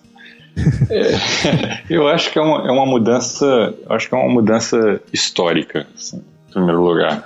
Antigamente você tinha um crítico que, que só tinha como falar dos filmes que estavam estreando em cartaz, e aí tinham dois filmes estreando em cartaz, o crítico elogiava um, criticava outro. Uma sala lotava e outra sala não lotava tanto. As pessoas que iam para o primeiro e que não conseguiam ingresso acabavam assistindo o segundo. Sério, isso chegou a acontecer durante um tempo. Assim, aqui no estado, por exemplo, a gente tinha o, o, o Hamilton de Almeida, que, que era um baita crítico. Assim, ele enchia uma sala de cinema só com uma crítica que ele escrevia no jornal.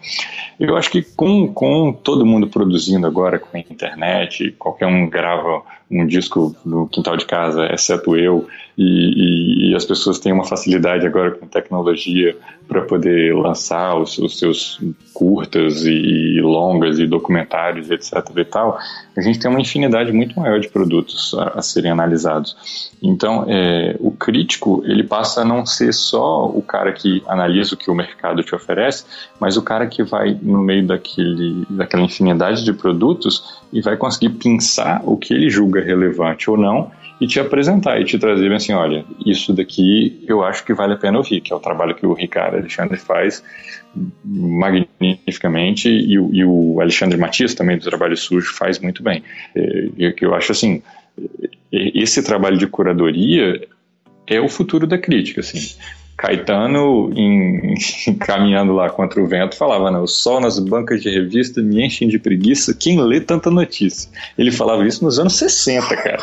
A gente está em 2016 e ninguém aguenta ler tanta notícia, ouvir tanto disco e ver tanto filme. Então, assim, a gente precisa que alguém com quem a gente se identifica, alguém que tem uma opinião parecida com a nossa, ou que tem argumentos que fazem sentido na nossa cabeça, que não sejam tão técnicos como o do Pablo que você citou, é, que sejam, por exemplo, eu gosto demais da Ana Maria Baiana escrevendo sobre cinema porque eu consigo entender o que ela fala. Então, assim, quando ela fala que um filme é muito bom, eu acredito que eu me identifico com base no que ela disse. Diferente do, do Pablo, que você citou, que tem um argumento mais técnico, quando ela pega um filme que está totalmente fora do eixo comercial e elogia aquele filme de uma forma que eu consigo entender e me identificar e aquela crítica me toca, eu tenho vontade de assistir o filme, ainda que ele esteja fora do circuito comercial. É, esse é um, é um exercício que é, eu acho, acho, acho admirável quando o crítico se esforça a isso. Eu, eu sempre tentei levar isso muito para para mim no blog e tal é que você faz isso quase como se fosse uma bandeira, assim. É importante para você tentar levar para as outras pessoas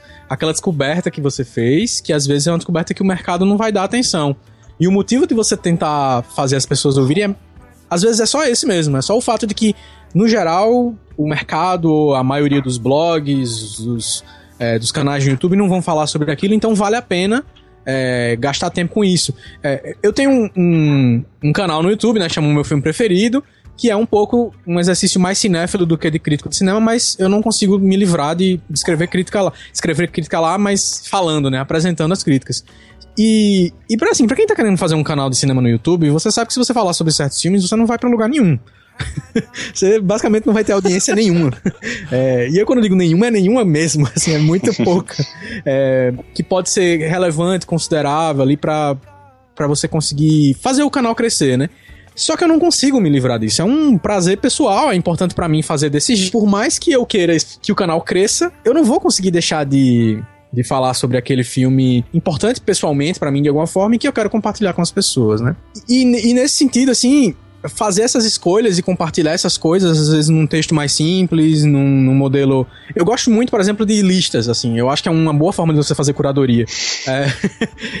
em listas de melhores filmes do ano, do mês, do semestre, essas coisas. Eu realmente gosto muito.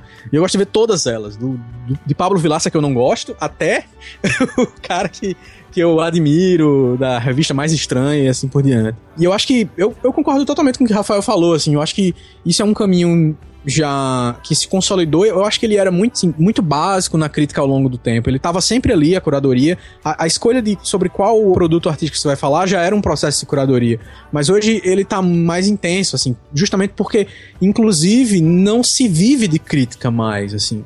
São raríssimos os críticos que estão vivendo somente da sua produção crítica. Isso é, isso é inexistente, basicamente. Os críticos hoje vivem de dar workshops sobre o assunto, de dar minicursos, de dar aula em faculdade, de virarem acadêmicos e viverem da bolsa de pesquisa é, e coisas do tipo, porque não se tem mais espaço específico para viver disso, né? Para ser pago somente para fazer isso.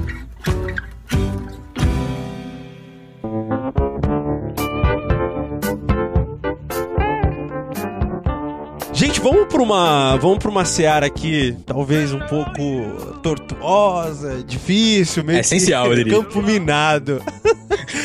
é o seguinte, uh, por que que no meio cristão, com raríssimas exceções, existem críticos sérios assim? E eu vou citar exemplos para a gente é, já começar a encaminhar isso aqui. Primeiro de tudo, né? Existe uma crítica fácil a se fazer sobre os produtos gospel. Cara, é muito simples. Você levanta, joga, despedaça como se fosse um Judas uh, num poste, assim. É bem fácil fazer isso. Agora, o mais difícil é, é, é, é falar com, com propriedade sobre. Talvez a produção não ajude, né? Porque é tudo muito pasteurizado, muito plástico, tudo muito parecido e tal, é, é, fica tudo nessa mesma, assim. O outro lado é fazer aquelas análises teológicas a respeito da letra, e aí uh, parece que tá em cima de uma mesa, é chato demais, parece que a música tá em cima de uma mesa uh, numa, numa sala toda asséptica e, e o, o, o, teólogo tá analisando, cortando verso por verso, palavra, cara, isso me enche a paciência num nível. É horrível, é horrível. mas enfim. É, então você tem esses extremos, de um, de um lado simplesmente as pessoas não ouvem, porque ah, isso aqui é tudo gospel, música é isso, e aí fica só nessa coisa do, do gospel, assim, sabe? É, parece muito distante, eu não ouço isso, eu sou, eu prefiro ficar aqui nas minhas bandinhas indies, inclusive o Contraponto tem um podcast só sobre isso, mas enfim. Para o qual eu não fui convidado, eu queria, queria deixar isso Ih, claro. Ah, meu Deus Ih, do céu. rapaz. É porque você é um artista indie. É, né, eu podia falar de mim mesmo, tá certo. Tirando o fato que tinha artistas que fique... lá nos convidados. Pois é. é, o pessoal mas do, que fique do, do claro, solo, né? Mas que fique claro que eu só não chamei porque não dava mesmo uma questão de agenda, enfim. Nossa, que arti artistão, né? Questão de agenda. tá beleza. Voltemos ao assunto. Tem uma, uma fortuna crítica aí no sentido de livros. Uh, eu não vou nem falar dos filmes, porque é uma outra seara. Mas enfim. Tem. É, mas me parece que não tem gente séria falando a respeito, sabe? E que não esteja comprometida de fato. E aí, aquilo que a gente citou lá no começo, de, de ter uma mão pesada do mercado, cara, ou você tem uh, uma, uma editora pagando pro cara falar bem do livro, ou um prefácio feito por um, algum nome de, de, de um expoente aí, e uh, e para citar um outro, um, para ficar mais ainda recheado aqui para vocês poderem falar com propriedade, tem até uh, reproduções de Max Lucado aqui que o povo brazuca, entendido no assunto, mete o pau, mas tem muito, muito uh, autor brasileiro seguindo a mesma linha autoajuda cristã e eu não vejo a crítica, sabe, sendo pesada nesse sentido. Enfim, é só uma introdução. Vamos bater pesado? Vamos lá. vamos, vamos lá. Depois de você ter batido pesado, vamos bater mais pesado ainda agora. Vamos lá. Cara, eu acho que tem, assim, o primeiro ponto de todos é, é o tal do versículo de Davi lá, que fala, né? Tocaria eu no ungido do Senhor. Essa coisa do ai daquele que toca no ungido do Senhor. Deus é amor, mas também é fogo consumidor. Sabe, a igreja, o meio cristão em geral, ele trata muito mal qualquer pessoa que contesta algo. Eu, por exemplo, compartilho da mesma experiência do Bibo. Eu sou crente de, de uma igreja protestante, nascido e criado numa Assembleia de Deus, mas eu não consigo concordar com a visão pré-tribulacionista, entendeu? Então, assim, é, como que você pode contestar um dos nossos dogmas e continuar em nosso meio, sabe? Isso é meio ofensivo para as pessoas. Mas, enfim, deixando isso à parte, que esse é outro podcast. É do mesmo, da mesma família, mas é outro podcast. Falando de cultura especificamente, todo mundo que lança um CD, todo mundo que lança um trabalho, é um ungido do Senhor, é, é, é, tá fazendo para louvar a Deus, tá fazendo para adorar, tá dando o seu melhor, etc. Tem todos esses chavões que englobam, que fagocitam a música gospel de uma forma que, que você não consegue enxergar que aquilo é um produto. As pessoas se sentem mal de, de atacar algum ponto, de apontar alguma incoerência, entendeu? Só que acontece que há alguns anos já que a arte cristã ela vem sendo comercializada como qualquer outra. É, um produto gospel é um produto assim como sertanejo universitário, porque o cara cobra cachê para ir na sua igreja, tem assessoria, tem palco, tem vai em programa de TV, etc. Vende bonequinho dele, vende camisa, vende bota, fé. Então, assim, quando, quando é, tem uma marca estabelecida, ela passa a ser um produto da indústria cultural como qualquer outro. É alvo de crítica e, e alvo de análise, entendeu? Deve ser alvo de análise.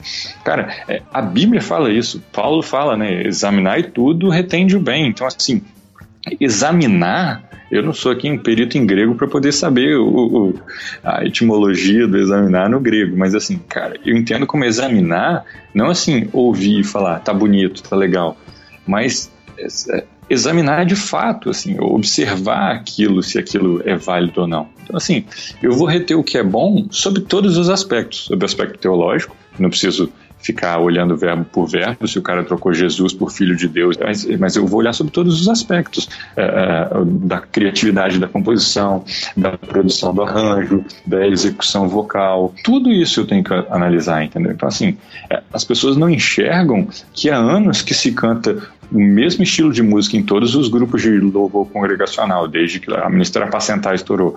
Desde então, todos os grupos repetem aquilo. Naquela época do Paixão foi Glória Curitiba, lá do David Keelan e da, da Ana Paula Valadão Diante do Trono. Todo mundo passou a repetir aquilo, sabe? E, e, e outros gêneros vão surgindo, Cassiane, todo mundo foi na mesma leva. Então, assim, você tem que enxergar, deixa de ser um produto original para ser só uma gravadora repetindo uma fórmula para ganhar o seu dinheiro. Poxa, é, por que, que a gente vai deixar de ser crítico com a arte cristã se ela está só querendo lucrar em cima da gente? É, é preciso ter discernimento também. Isso é, é, é culto racional, isso é bíblico. Disse tudo, cara. Disse tudo.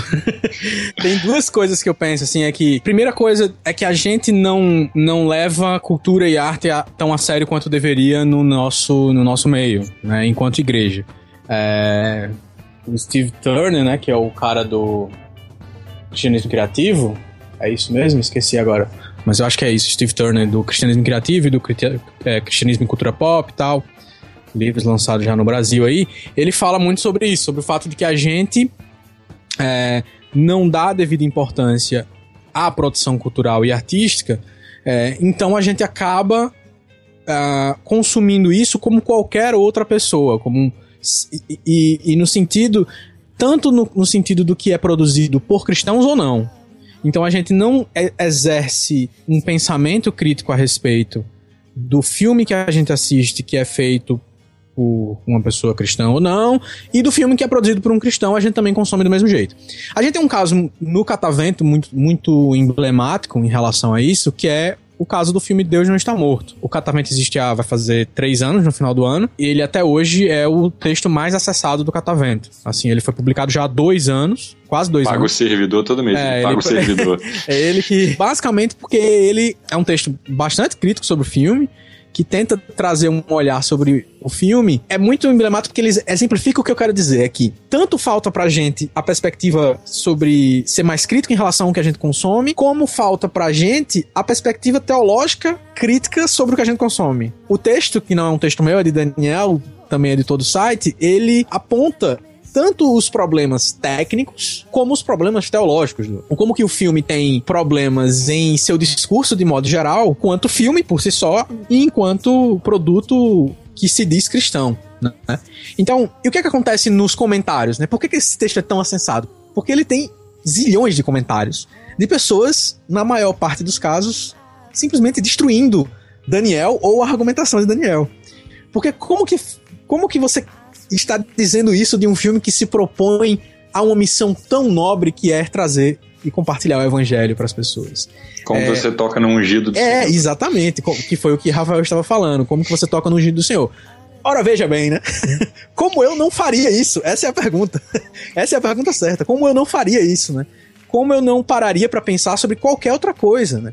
E aí, o grande problema é o fato de que a gente tem muito pouca gente fazendo isso, né? Se, se a gente estava discutindo ainda agora sobre o fato de que tem críticos demais de cultura pop, de, especialmente de cinema e de séries, a verdade é que a gente tem muito pouca produção de pensamento, de conhecimento, de crítica, é, especialmente de arte, sobre a produção é, feita por cristãos. É, sem necessariamente a gente tentar segmentar, tá? No Catavento a gente tenta, por exemplo, falar sobre tudo e não precisa necessariamente ter música cristã. A gente fala sobre música, fala sobre alguns discos que são feitos por cristãos e outros não. Mas é extremamente emblemático. Aconteceu isso com o Daniel, aconteceu isso com o Rafael no, no texto que ele fez sobre, sobre o Chrome também. A gente, ele levou. Uma pessoa veio argumentar é, questionar, tentar destruir o simples fato dele estar tá escrevendo sobre a banda. O que que acontece? O fato de que a gente tem tão pouco pensamento produzido sobre isso nesse universo faz com que a gente seja extremamente rasteiro no, no geral. A ausência da crítica, como eu disse, além dela ter um, um malefício histórico para a humanidade, no sentido de que não existe registro de pensamento é, histórico sobre aquele produto no espaço e tempo específico, é, ele também deixa a, o artista na maior zona de conforto do mundo. E como disse Rafael, a gente vive nesse, nesse rumo. Ele foi, ele foi bonzinho dizendo que o artista gospel está fazendo a mesma coisa que o sertanejo universitário. Temos gospel, sertanejo, universitário. Então, então a coisa é bem mais urgente, Caraca, pessoal. Velho. É bem mais urgente. Existe, existe. Existe a rocha gospel. explodir a cabeça, cara. Meu Deus do céu. Eu, eu só queria finalizar essa parte aqui se, dizendo o seguinte, vou, vou dar uns nomes aos bois, porque, enfim... Uh, o, cara, você que tá me ouvindo, os arrais, eles são bons, mas eles não são únicos, ok? Eles podem fazer composições de média para regulares para ruins, ok? Eu tô falando isso porque eu gosto do som dos caras, mano. Eu ouço, mas não dá para elevar eles a um patamar de quase ídolo, para não dizer ídolo, porque senão você vai brigar comigo, uh, e, e, anulando a, a, uma crítica mais pesada no sentido de produção artística mesmo desses caras, entendeu? E eu tô citando eles porque uh, cai no que o Ricardo falou que a gente vai acabar, uh, uh, como consumidor da arte desse cara, se acostumando ao que o cara entregar tá beleza, é de Deus, é bom, uh, tem uma palavra teológica centrada em Cristo, então tá bom pra mim. Não, cara, não tá legal, porque esse cara vai repetir fórmula até se esgotar também. E só pra ficar num, num, num, num, contraponto, tem tanto cara bom aí, tem tanta banda boa, a gente citou algumas no, no, no Música Índia, no, no contraponto, que não estourou por, por não ter dinheiro, velho. E desculpa, esse cara que você ouve aí que tá dizendo que é muito bom, que é a salvação da música gospel, tem dinheiro envolvido também, cara. Então, assim, vamos, vamos tentar ser maduro, né? Pra entender que crítica se faz. Um de maneira inteligente também, não só apaixonada espiritualmente, como alguns fazem. Assim. Citei só esse exemplo, poderia citar outros, mas vamos deixar os amigos inimigos mais próximos. Não, eu, eu, acho que faz todo sentido isso que você disse, porque, por exemplo, situando essa sua fala em um âmbito maior, no âmbito político que o Brasil vive, sem entrar em, em questões ideológicas, pelo amor de Deus é nítido que o brasileiro, ainda mais, né, não sei como são os outros cidadãos do mundo, mas o brasileiro adora um ídolo, o brasileiro adora um herói, sabe? Ele vai seguir cegamente. Uma liderança que aponta um caminho, as pessoas gostam de segui-la. Foi assim com Thales. E, assim, acho muito sintomático a gente falar aqui no nome do cidadão, assim. Foi assim com Thales. E quando ele surgiu, até mesmo do ponto de vista artístico, várias pessoas tinham seus poréns com Tales, do ponto de vista teológico também. mas as pessoas gostavam porque ele era diferente, ele era o representante de um gênero ali pop Lenny Kravitz, que a gente não tinha nenhum representante muito conhecido, e as pessoas o seguiram cegamente para um rumo que as pessoas têm vergonha de dizer hoje que gostavam do Thales. Então, assim, Deus me livre, assim, os arrais estão em outro campo, os caras têm uma base teológica claro. genial, mas eu falo assim, o cristão brasileiro existe há anos. Os arrais surgiram com uma competência absurda e eles são dignos de todos os elogios que eles têm recebido. Mas assim, a cada obra você senta, analisa e vê a qualidade daquilo, entendeu? Não existe um status quo que você alcança na, na primeira obra e aquilo permanece para sempre, entendeu? Acho que tem muito presbiteriano ouvindo aí, achando que uma vez eleito, eleito para sempre, musicalmente. Cara, é, é interessante assim que para mim é, o texto que eu mais saio completamente torto quando eu leio da crítica é quando o texto consegue ser extremamente elegante e bem embasado em de destruir, digamos assim, ou desconstruir, é, em falar mal de um determinado produto quando você pega um texto de, sei lá, 10 parágrafos, em que ele escreveu 10 parágrafos falando mal de um determinado filme, e você lê os 10 parágrafos e termina com o olho arregalado porque ele não ficou sendo pedante, dizendo que é um saco, sem argumentação é, com profundidade e tal, você. Poxa, isso é, isso é extremamente trabalhoso. As pessoas não, não, não entendem, às vezes, a, a noção do trabalho que dá, por exemplo. Escrever um texto em que você vai falar é, teoricamente, entre aspas, né, mal sobre uma determinada obra. Isso é, é o maior desafio, eu acho, no fim das contas, porque falar do que a gente gostou é, é, prazeroso, você faz isso com mais facilidade, mas escrever, argumentar sobre por que é ruim e sair da, sair da mesmice de simplesmente não gostei, opinião, é muito trabalhoso e no, no caso do que a gente está discutindo aqui, é, é, é, exige, exige coragem, exige é, você ter, ter peito para você é, questionar como o Abner questionou aqui agora, uma visão unilateral sobre determinado produto. Né? É, eu espero ser bem compreendido. Não, você não vai ser bem compreendido. Entenda logo isso de uma vez. eu reforço o que o George Orwell disse em 1945, abre aspas, o inimigo é a mentalidade de gramofone, concordemos ou não com o disco que está tocando agora. Então, assim, exercer sua capacidade de análise crítica seja para um produto de arte cristão ou para o contexto social onde você está inserido, é algo positivo sempre. Isso é educação, isso é análise crítica, é culto racional a Deus, enfim. Eu acho que a gente foi feito para pensar, é o que nos diferencia do, dos demais. Então, assim, utilizemos a nossa mente renovada em Cristo para enxergar o mundo sob uma nova ótica, entendeu? Uma ótica onde a gente consiga perceber o que precisa ser corrigido e o que pode ser melhorado. Eu queria só voltar lá nas minhas dicas de, de, leitura. Essa é um pouco mais trabalhosa porque ela não, não é em português. A revista Christianity Today tem para mim a, a pessoa que faz o, os melhores textos sobre cinema numa perspectiva de fé, de fé cristã. Né? É uma crítica chamada Elissa Wilkerson. Ela é a editora, basicamente, de cinema da Christianity Today, mas ela também escreve para vários outros veículos e ela transita, por causa inclusive da sua relevância e da qualidade do seu material, ela transita em revistas que não são são cristãs, né? Pra IndieWire, ela escreve ela já escreveu para o site do, do Roger Ebert, o crítico de cinema que já faleceu, né, que é um dos maiores da história do cinema.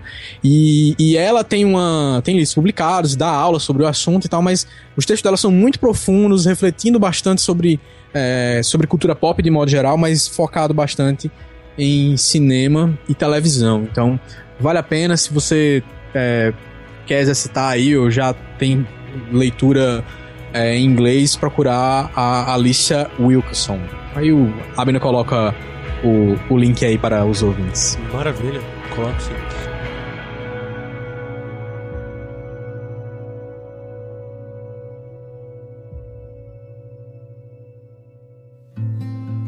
Só me resta então agradecer a vocês por terem disponibilizado tempo e o carinho mesmo por terem me atendido, atendido esse convite. É, e eu quero que vocês deixem aí os, as maneiras como as pessoas acham vocês, o trabalho do Rafa, o trabalho do Ricardo, vamos lá? Eu escrevo no Catavento, catavento.me barra Rafael Porto, você entra direto no blog, mas se você quiser entrar só no catavento.me, né, você já vai na capa e, e gera mais cliques pra gente. Yes. Posso ser encontrado no Twitter também, Twitter é, arroba o Rafael Porto. Cara, acho meu trabalho musical, assim, tem, tem uma carreira solo, assim, com, com duas músicas, apesar de ter 30 composições, me, falta empenho de vencer a procrastinação para gravar. É música.rafaelporto.com. Lá você vai ter algumas músicas que eu não cheguei a registrar em MP3, mas que você pode ouvir. E tem também para download duas canções é, de, de folk, de música regional, etc. Umas apostas. E tem o Alforria também, que é uma banda que está em hiato indeterminado, que é uma banda de rock alternativo.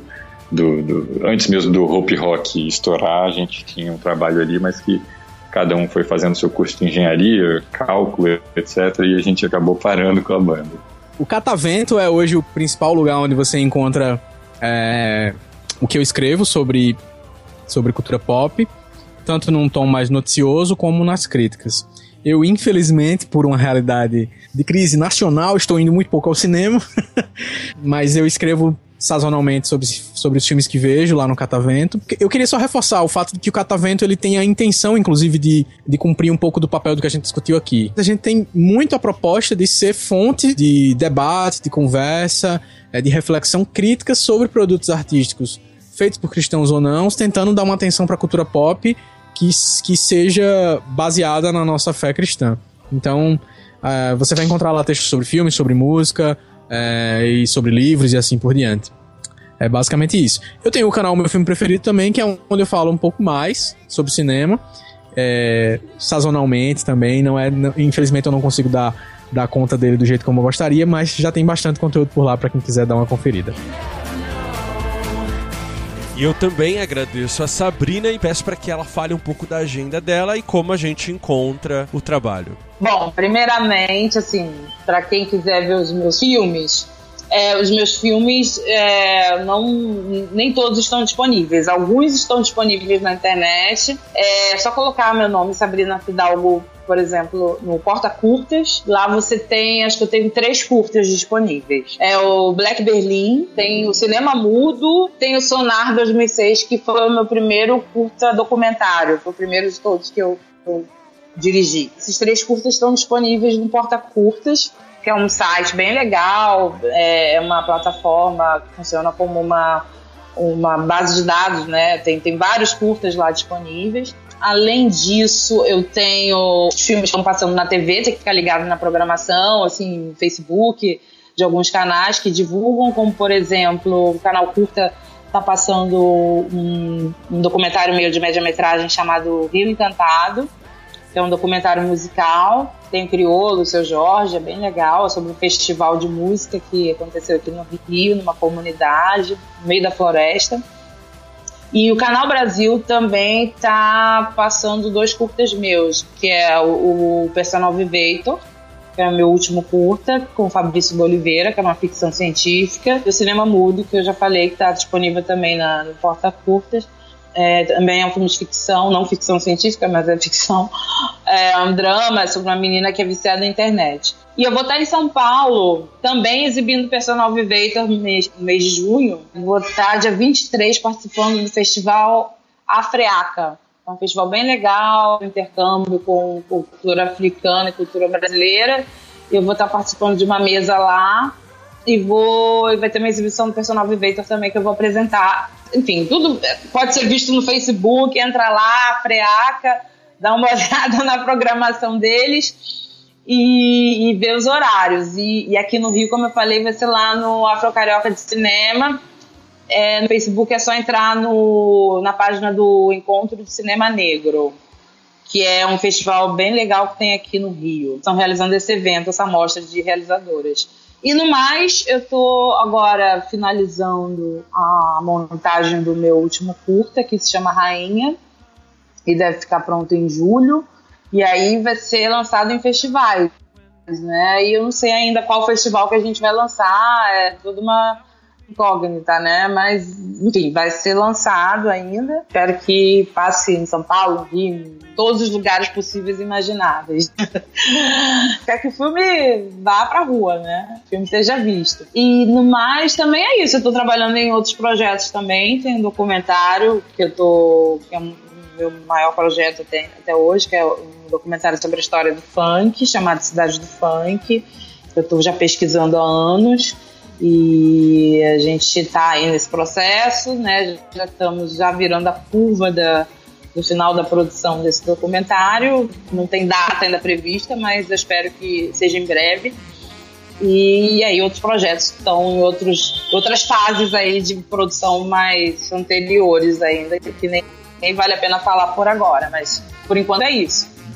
E você que nos ouviu até aqui, apresente seus pontos e até mesmo seu contraponto nos comentários desse post em bibotalk.com ou nos mande um e-mail para contraponto@bibotalk.com. Se você utiliza iTunes e gosta do conteúdo do Contraponto, coloque o nosso podcast lá em destaque. Classifique e atribua estrelinhas ao Contraponto. Obrigado mais uma vez e até a próxima.